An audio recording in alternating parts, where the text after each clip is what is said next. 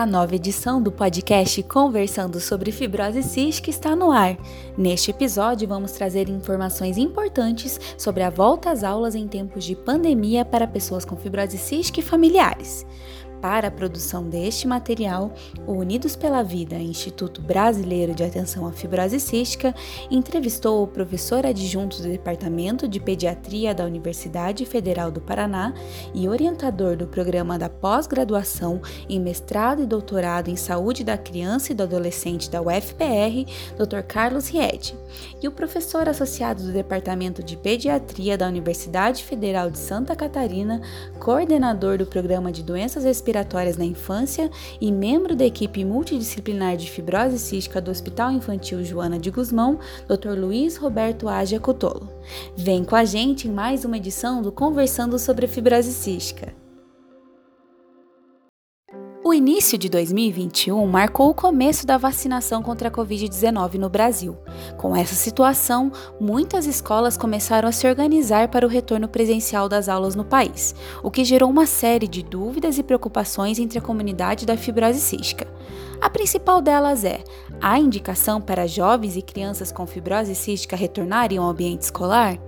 De acordo com o Dr. Carlos Ried, uma das fontes consultadas para a produção deste podcast, a volta dessas pessoas é recomendada desde que a escola e os estudantes sigam várias medidas de segurança. Para o profissional, dentre os principais cuidados estão a existência de um planejamento pedagógico que garanta o retorno escalonado dos alunos e profissionais. O ideal é que se retorne de maneira híbrida, com parte dos alunos em atividade remota e outros com aulas presenciais. Além disso, a garantia de que a escola terá ambientes arejados, com ventilação natural e atividades ao ar livre. Também será preciso manter o distanciamento físico de pelo menos um metro e meio entre alunos e professores e disponibilizar equipamentos sanitários como pias, lavatórios, dispensadores de sabonete e álcool em gel. Outro cuidado importante neste retorno das aulas é o uso de máscara de proteção pelos alunos e professores. O ideal é que ela seja trocada a cada três horas por todos que estiverem na escola. Também será preciso planejar o fluxo de entrada e saída de estudantes e profissionais. Dessa forma, será mais fácil evitar aglomerações na escola. A higienização no início ou final das atividades das carteiras, cadeiras e de todo o ambiente da sala de aula e locais compartilhados na escola também é uma medida fundamental para manter a segurança dos alunos e professores. Além desses pontos, o Dr. Luiz Roberto ressalta a importância de manter alunos, familiares e professores sempre bem informados sobre a Covid-19 e os cuidados necessários para evitar a contaminação. De acordo com o profissional, Todos deverão ter informações precisas sobre a doença, formas de transmissão, sintomas e maneiras de reconhecimento precoce de uma criança que apresenta os sinais da patologia entrevista ao Unidos pela Vida, o Dr. Luiz Roberto também afirmou que, de acordo com estudos recentes, crianças com fibrose cística não estão desenvolvendo casos graves de Covid-19 e, na maioria das situações, estão assintomáticas.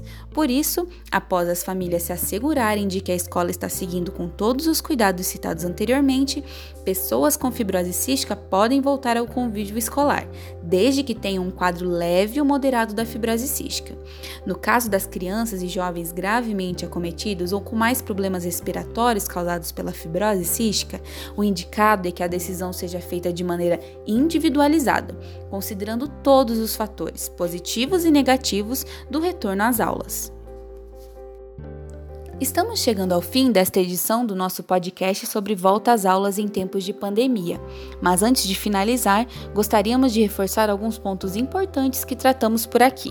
Antes de tudo, verifique com a sua escola se as aulas voltarão de maneira presencial e, caso a resposta seja positiva, confira quais medidas serão tomadas para a segurança dos profissionais e estudantes. Além disso, avalie sua condição familiar, suas necessidades, questões de saúde e a situação da pandemia e da vacinação na sua região. E para o esclarecimento das suas dúvidas sobre o tema, entre em contato com a equipe médica que faz o seu acompanhamento ou do seu familiar com fibrose cística, para que possam tomar a melhor decisão em conjunto. Lembramos que esse podcast foi produzido no início de fevereiro de 2021.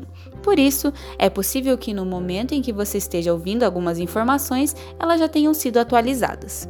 Sigam acompanhando o Instituto Unidos pela Vida no site www.unidospelavida.org.br para mais conteúdos e atualizações sobre a volta às aulas.